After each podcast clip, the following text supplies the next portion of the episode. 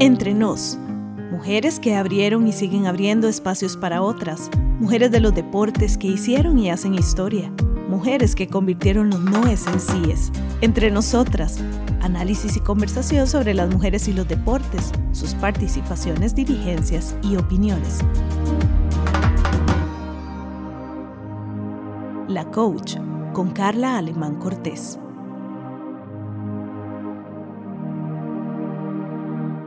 Soy Carla Alemán Cortés. Estoy muy feliz de estar en el podcast La Coach con Amelia Valverde Villalobos, todavía mejor, la directora técnica de las selecciones femeninas de este país.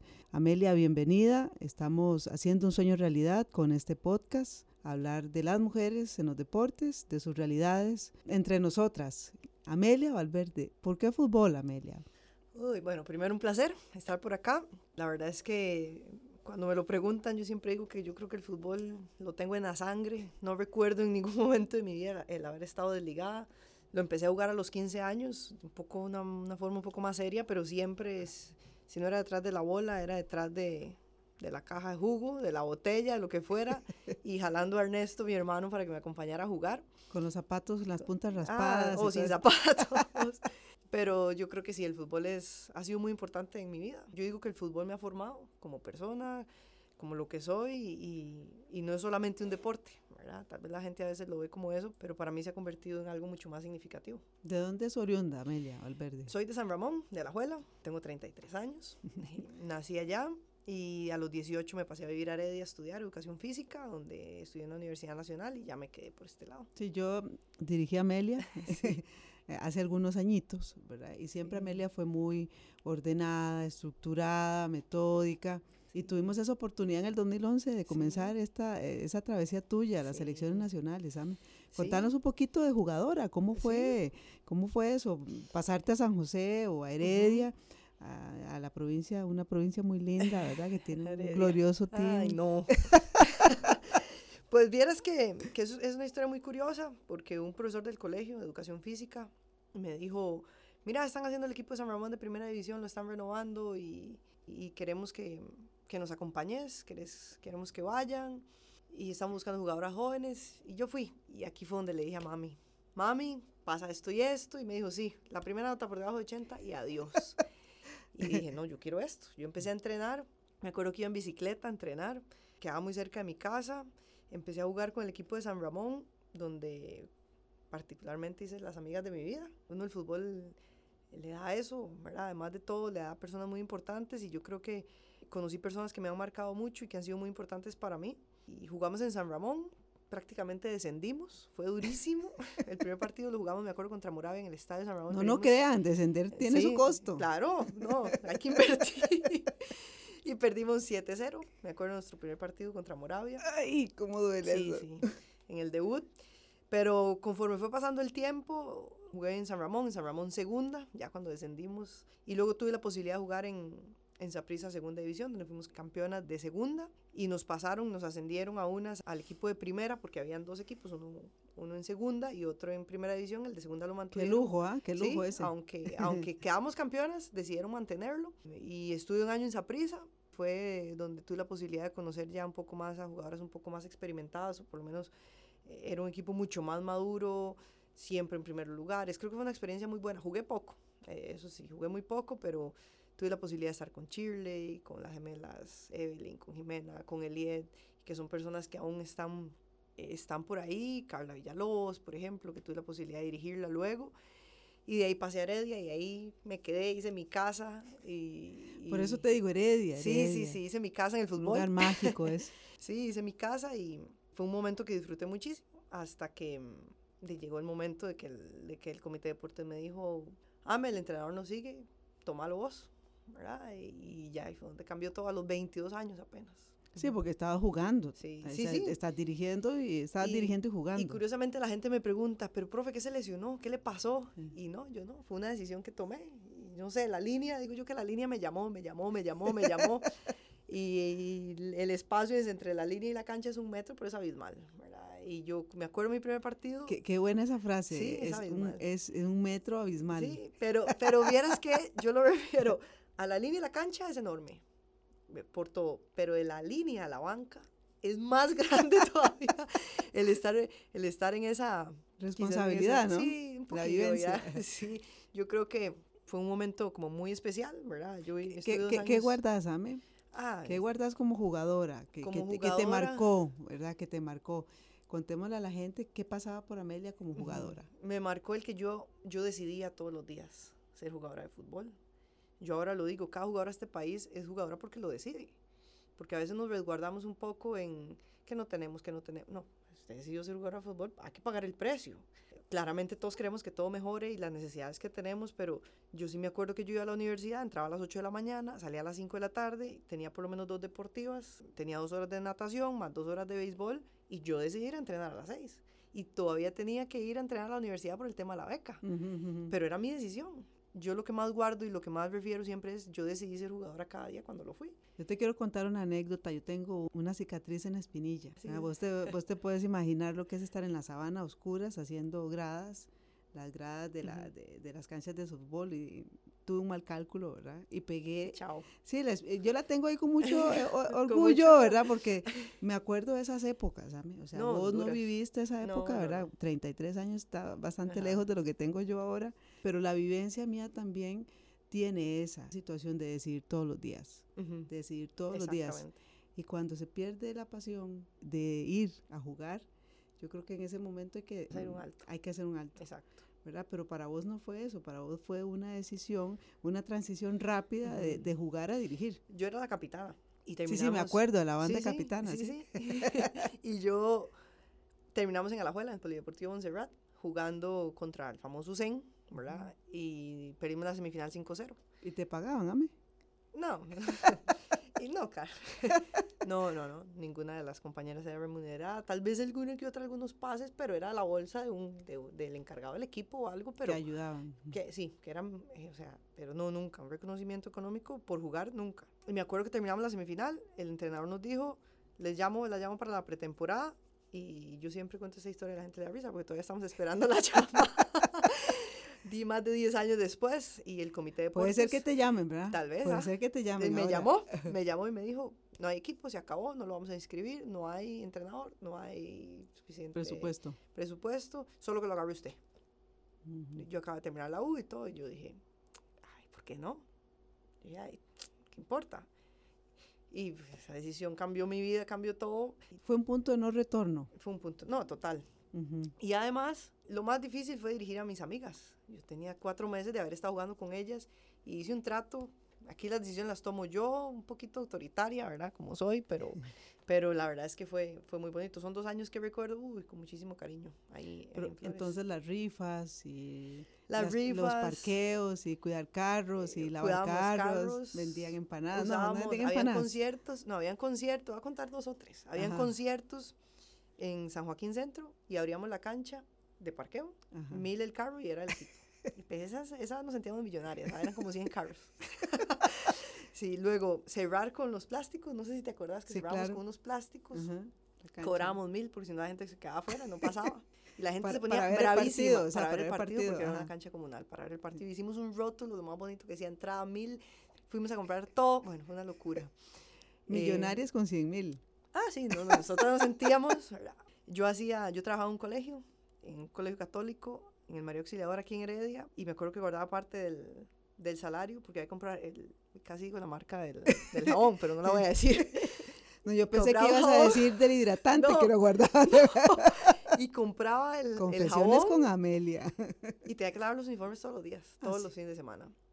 Compraba el pan cuadrado, jamón, queso, sándwiches. Y había un- dos, bueno, dos padres de familia, papá y mamá, que me dijeron, profe, usted por no se preocupe. Y me llegaban con la idea todos los domingos. Y don Anselmo, Ujú. encargado de la cancha, era el encargado de la cancha. Me ayudaba con las porteras. se ponía una venta pinchos fuera del Opa. estadio. Y son parte de las cosas que podría seguir contando. Y así lo fuimos llevando, llevando, llevando, llevando. Para nosotros era un logro el tener dos días a la semana, media luz.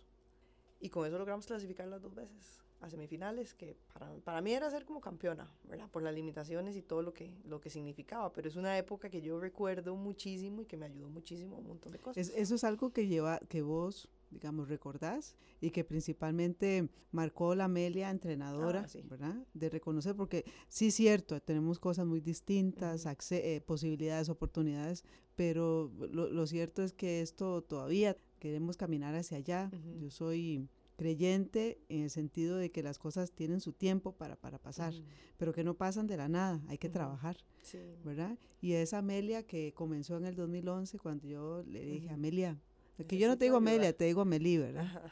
Amelie, mira, ¿por qué no me venías a ayudar? Ajá. Y difícil, Amelia, difícil, no quería, no quería, porque ya te había invitado a que me ayudaras con la selección universitaria, pero fue una excelente decisión. Sí, no quería eh, porque el torneo no había terminado. Y tuve que hablar con alguien de la federación, no sé si te acordás. Tengo que hacer las dos cosas, pero no puedo dejar al equipo votado. Sí, menos, menos es que era algo que te ha costado Claro. tanto. Y de Car, yo creo que fue una llamada. Yo cuando he tenido la posibilidad de contar un poquito la historia, digo que esa llamada cambió absolutamente todo. ¿Verdad? Cambió todo. Y empezó un camino en el 2011 que hasta la fecha ha sido. Es más, yo nunca me lo imaginé. Nunca, nunca me imaginé ser entrenadora, para empezar. Y segundo, de, empecé por este camino de preparación física con las chicas en ese momento y, hasta la fecha ha sido. La verdad es que. Yo te voy a contar algo que tal vez nunca te he dicho. Ay, Dios. ¿Te acordás que vos empezaste y tenías un salario, verdad? Entonces llegó el primer mes y me dice Amelie, Cari, ¿y este cuándo pagan? Y yo, déjame preguntar, déjame preguntar. No voy a decir los nombres de las personas, pero lo quiero contar aquí. Llego y le pregunto a mi jefe de turno Sí, sí, ya y sé me, quién y- es. y me dice, me dice, este primer mes es de prueba. Sí. Yo me quería morir, Amelie, te confieso. ¿Cómo de prueba? Si esto es una persona profesional y quedamos en que era una persona contratada. Bueno, esa es, y otras anécdotas que tal vez podríamos contar en otro podcast, Sí, pero esa, esa es de las Sí. cosas que la gente no no conoce. No conoce, además nosotras está, hacíamos esa que esquina y íbamos a cabecear, o sea, Sí. hacíamos de todo. Nos teníamos que triplicar, cuatriplicar No, para que las cosas sucedieran. Hoy Amelia, con los años que tiene, Ujú. decís vos, yo no sabía que iba a ser entrenadora, pero ¿cómo te convertiste en entrenadora? Me refiero a la parte técnica, la parte humana también, Ujú. ¿verdad? Pero ¿cómo, ¿cuál fue ese camino, Ame? ¿Cuál fue ese camino que seguiste para convertirte ya en entrenadora? Que hecho sea de paso, ser, eh, que estuvieras conmigo como preparadora física fue maravilloso, porque también abrimos otra oportunidad tuya de crecimiento. Bueno, los dos años como preparadora física, como vos lo decís, Car, y tuvimos que hacer de todo. Yo lo, lo recuerdo muy bien. Tuvimos que hacer de todo. Eran dos selecciones, era una sub-20, era la mayor. Cuando se da la transición y el que estaba en ese momento de jefe me dice, se acaba usted de preparadora física, no más. La perfilamos de asistente, de técnica, necesitamos que, que empeces en este espacio. Y yo empecé a estudiar, a leer, a leer, a leer. Me metí en cuanto congreso veía, me metí en cuanto las páginas, hay muchas páginas de revistas y empecé a leer. Y el rol de asistente, pues me, me gustó mucho, era algo que disfrutaba, pero sí es un rol completamente diferente, ¿verdad? De apoyo, tenía una carga de trabajo menor a lo que tenía como preparadora física o como lo bien lo puede tener un entrenador o una entrenadora. Por lo menos no tenía tan claro que la oportunidad iba a llegar tan, tan rápido. Nosotros, yo creo que el primero aprender de cada persona con la que trabajé, ¿verdad? Así fuera como jugadora.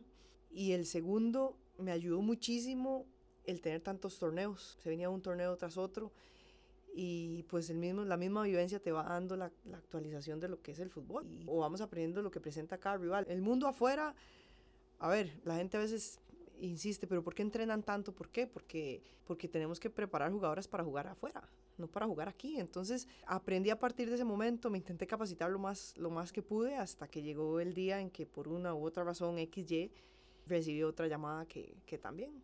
Esa fue para el 2015. esa para fue el para el, para el 2015. Primer mundial mayor, Mayor. que Costa Rica participa, Meli. Y fuiste Sí. la entrenadora de Costa Rica. Sí, de, Dios me regaló esa bendición, la vida.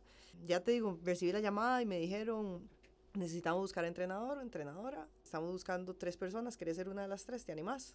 Y sin duda alguna le dije, sí, ¿por qué no? Y me dijo, y si no quedas, seguís. Y yo, o sea, lo que yo tenga que hacer lo voy a hacer. O sea, mi rol de asistente es, es claro.